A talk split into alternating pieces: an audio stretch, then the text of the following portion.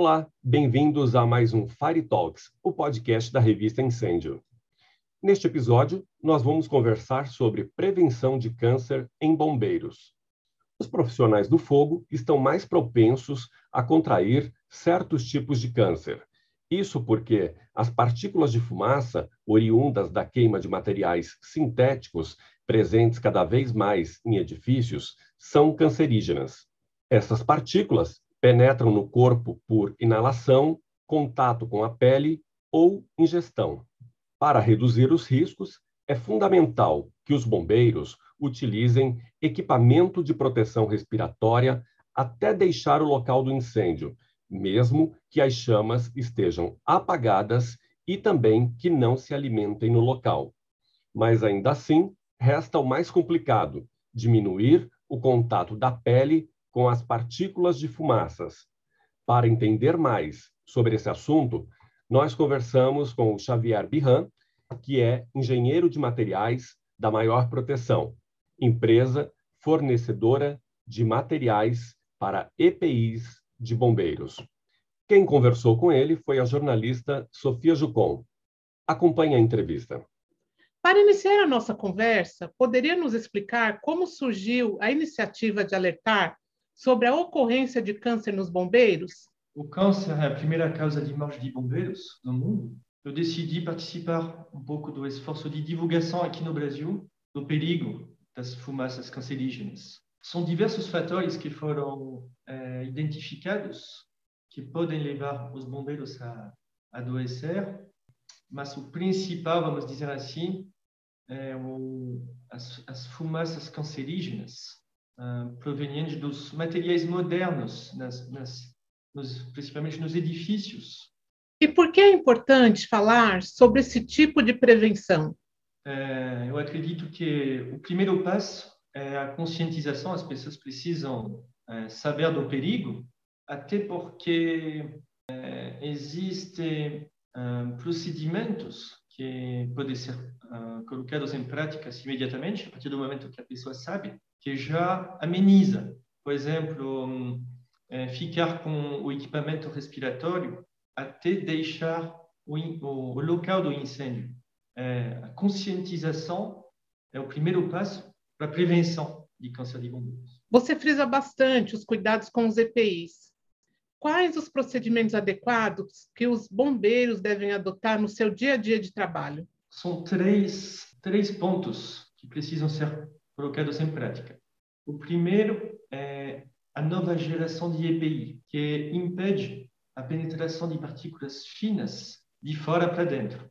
A área da Baraclava é uma uh, das áreas mais afetadas pelas partículas uh, de fumaças, porque o material da Baraclava, uma Baraclava comum, ele é muito aberto e ele deixa atravessar 70% das partículas uh, cancerígenas, enquanto uma balaclava com proteção, com essa barreira interna, elas protegem, uh, dependendo da tecnologia, até 99,5%. Então, 0,5% das partículas conseguem atravessar. É importante que as partículas não chegam, não chega a entrar em contato com a pele, porque quando entra em contato com a pele, eh, elas conseguir atravessar, entrar no sangue, e aí, uma vez que está no sangue, elas entram em todos os órgãos. Então, o primeiro passo são a nova geração de EPI. O segundo ponto é o, os procedimentos pós-incêndios, que são procedimentos que os corpos de bombeiros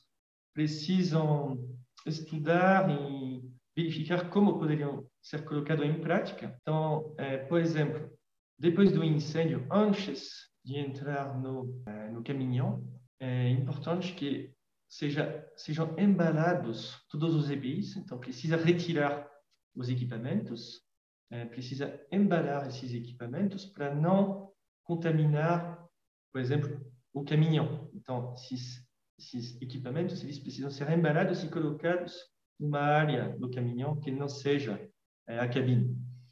É, precisa também uh, realizar uma um procedimento de uh, limpeza grosseira uh, antes de tirar o EPI, é, tomar banho quando chega no quartel, é, quem manipula os EPIs para limpar depois precisa de máscara, de luvas. Enfim, tem todo um procedimento que agora é escrito nas normas que os corpos de bombeiros precisam estudar para colocar em prática. O terceiro ponto é a, é a lavagem dos EPIs. Os corpos de bombeiros precisam providenciar uma solução e alguns corpos de bombeiros no Brasil já estão é, procurando essas soluções. É importante que não sejam levados para casa. Também é, a lavagem é, lavanderia não pode ser lavado a seco. E as lavanderias que tratam esse tipo de EPI elas precisariam ser especializadas. Então esses são os três uh, pontos é, nova geração de EPI procedimento pós-incêndio e lavagem de EPI e as vestimentas? Quais as orientações sobre os cuidados com esse item?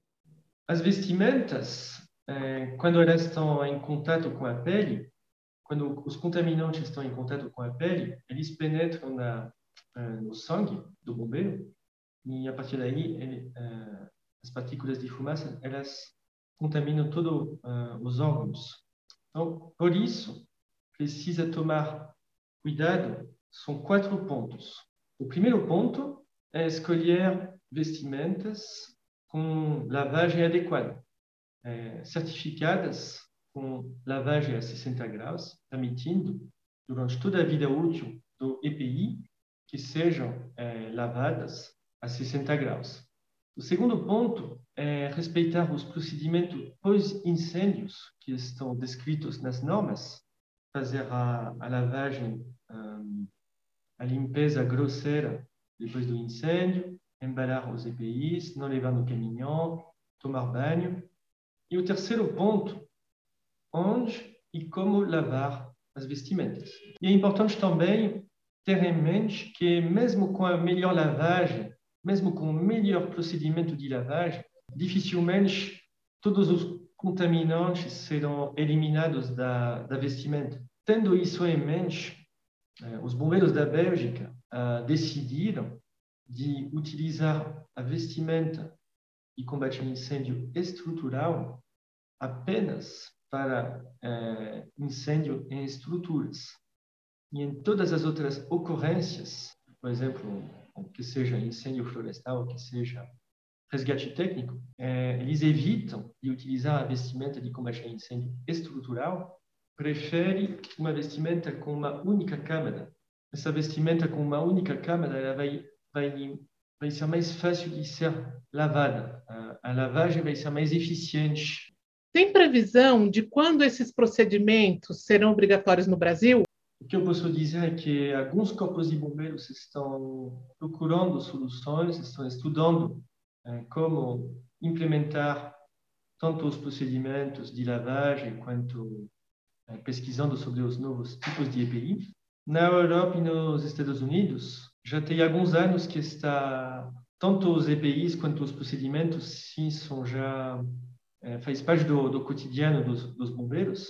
Bom, eu acredito que mais rapidamente poderemos implementar as soluções que temos para a prevenção de câncer de bombeiro, melhor teremos uh, mais teremos resultados em questão de reduzir a taxa de adoecimento de bombeiros.